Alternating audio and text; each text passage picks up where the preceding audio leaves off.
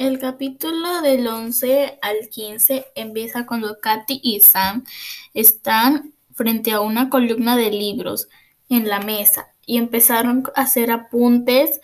Luego Víctor se apareció y les dijo que los ayudaría. El lunes por fin llegó para los tres amigos. El domingo habían ido con pies de plomo lento como una tortuga. Lo que habían vivido ese sábado con los, con los Carrera continuaba ahí una presencia que no los dejaban. Ese lunes José Antonio se encontró con Katy.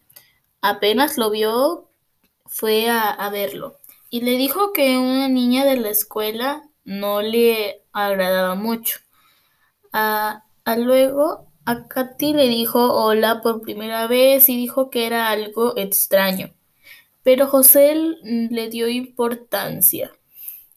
Luego Katy dijo sobre las fotos y Samantha también.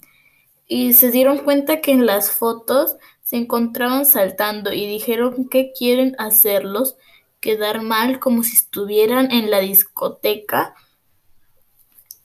Luego unos amigos de José Antonio hicieron una broma muy pesada, pero al notario el director preguntó quién era el responsable de esto y José para defender a sus compañeros dijo que lamenta eso que hicieron sus compañeros, pero no podemos denunciar y entonces el profesor dijo seis días de detención por no decir quiénes eran los responsables. Era el primer día de detención de José Antonio y era muy difícil, pero luego salió de eso un aliento húmedo golpeó en el rostro.